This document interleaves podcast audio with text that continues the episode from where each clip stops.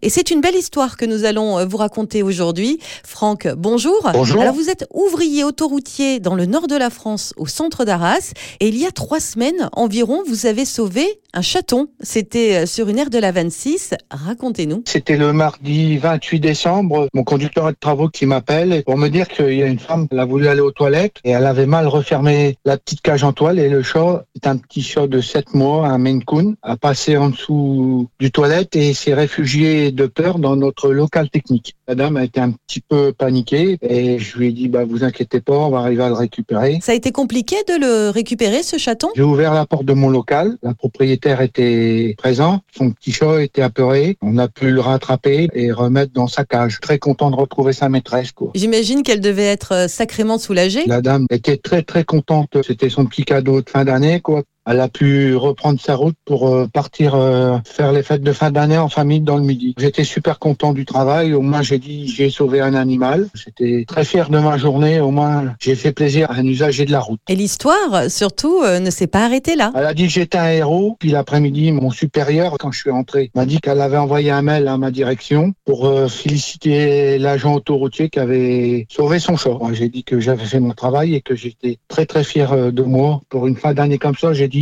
que j'ai fait une bonne action. Et moi, j'adore les animaux. Hein. Quand je peux rendre service aux gens, aussi bien dans le civil que dans mon travail, je le fais avec euh, un grand cœur. C'est une année qui se termine bien et qui sera gravée dans ma mémoire. Merci beaucoup, Franck, pour euh, cette belle histoire. On en profite pour vous rappeler que pour éviter certaines déconvenues, voire euh, davantage, hein, il est nécessaire de bien maintenir en laisse vos animaux de compagnie sur les airs et de toujours vérifier leur cage.